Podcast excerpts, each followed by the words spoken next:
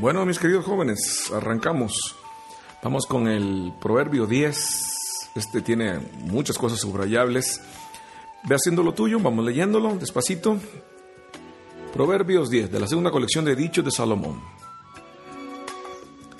El hijo sabio alegra a sus padres. El hijo necio los hace sufrir. Las riquezas mal adquiridas no son de provecho, pero la honradez libra de la muerte. El Señor no deja con hambre al que es bueno, pero impide al malvado calmar su apetito. Poco trabajo, pobreza. Mucho trabajo, riqueza. Cosechar en el verano es de sabios. Dormirse en la cosecha es de descarados. Sobre el hombre bueno llueven bendiciones, pero al malvado lo ahoga la violencia. Al hombre bueno se le recuerda con bendiciones, al malvado muy pronto se le olvida. El que es sabio acepta mandatos. El que dice necedades acaba en la ruina. El que nada debe, nada teme. El que mal anda, mal acaba. El que guiña el ojo acarrea grandes males. El que dice necedades acaba en la ruina. Las palabras del justo son fuente de vida, pero al malvado lo ahoga la violencia. Pasa el huracán y el malvado desaparece, pero el justo permanece para siempre. El perezoso es para quien lo envía como vinagre para los dientes o el humo para los ojos. Honrar al Señor alarga la vida, pero a los malvados se les acorta. Para los justos el porvenir es alegre, para los malvados ruinoso. El Señor protege a los que hacen bien, pero destruye a los que hacen mal. Jamás el justo fracasará, pero el malvado no permanecerá para siempre en la tierra. De los labios del justo brota sabiduría, pero al perverso le cortarán la lengua. El justo dice cosas agradables. El malvado solo cosas perversas. Una vez más hemos tomado del álbum Light the Night, Ilumina la Noche, de estos dos increíbles arreglistas y aceros cristianos, John Miller y Kenneth Nash. Eh, la canción la conoce muchísimos por el lado de Maranata, se llama la canción del Espíritu, Spirit Son. Disfrútenla mucho en lo que seguimos acá con la materia que tenemos que ver de nuestro queridísimo proverbio del 10. El 10 me ha acompañado muchas veces, vamos por partes. Una vez más, arranca con lo básico. El hijo sabio alegra a sus padres. Para muchos esto es un poco tarde escucharlo, ¿eh?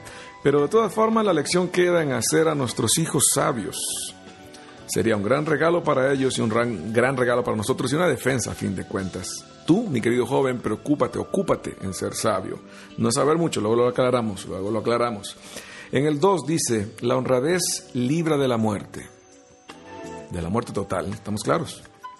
En el 3 nos subraya así, el Señor no deja con hambre al que es bueno. No solo se trata de cambiar piedras en panes, más bien de colocar a sus hombres y mujeres, a sus hombres de Dios, en el lugar correcto. Y vas a ver que todo prospera. Es, son las formas que tiene Dios de hacer sus cosas, tanto milagrosas como bien pensadas, todas. El 4 es un estigma o como quieran verlo una lápida o como quieran verlo una sentencia. Poco trabajo, pobreza. Mucho trabajo, riqueza. Mucho trabajo, riqueza. ¿Alguna otra explicación? No dudamos de que hay gente que coloca en las manos de otros, en los hombros de otros mucho trabajo y que sigan siendo pobres. Eso es otra historia. Pero hablamos de aquel que puede sacar adelante lo suyo. En el 5, cosechar en el verano es de sabios. Te podrán criticar, hombre, no, descansa. Acabo de recibir un correo que me decía, ya, hombre, para, para. Y le respondí, en el cielo, espero poder hacerlo. Tú dale para adelante, cosecha, Dios se encarga del resto.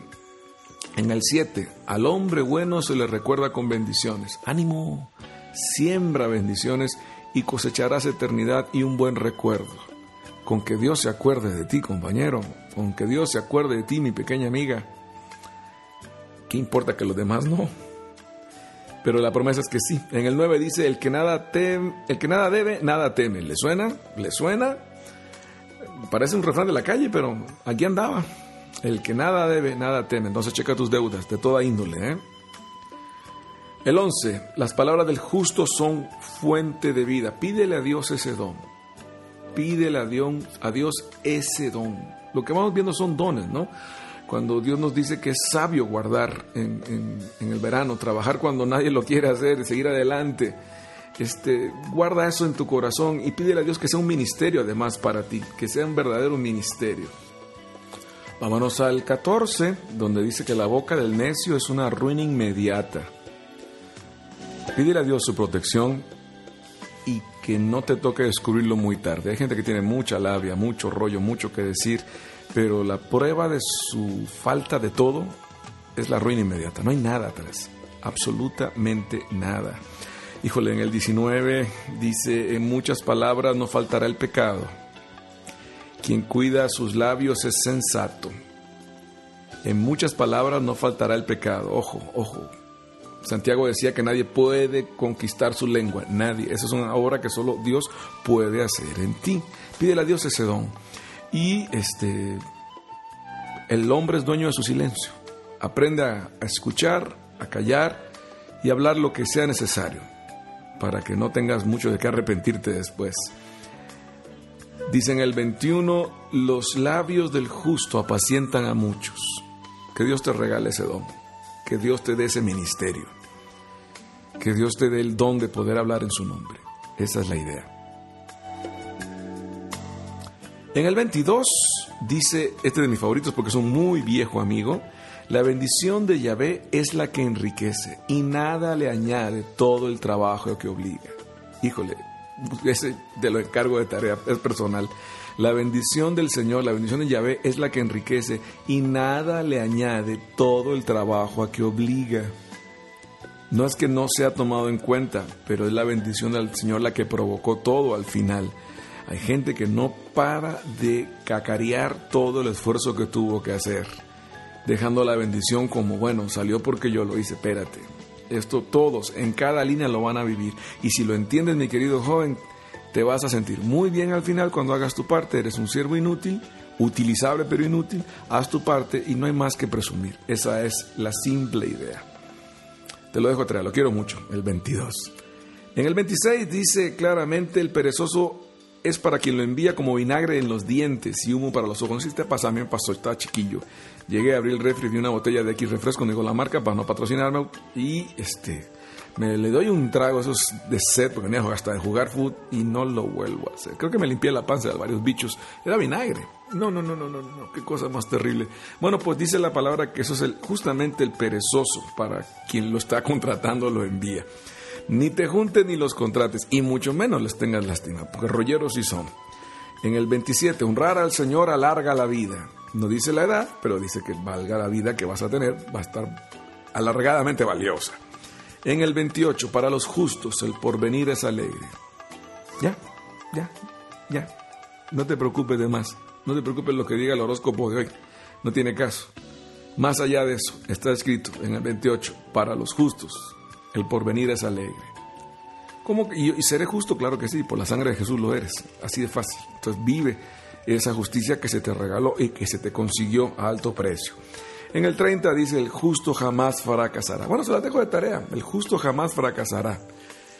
No es el final de un libro barato, ¿eh? es Dios diciéndote, tú dale, yo voy atrás. Proverbios 10, qué capítulote, ¿eh? que Dios los bendiga. Ánimo, la bendición del Señor es la que enriquece.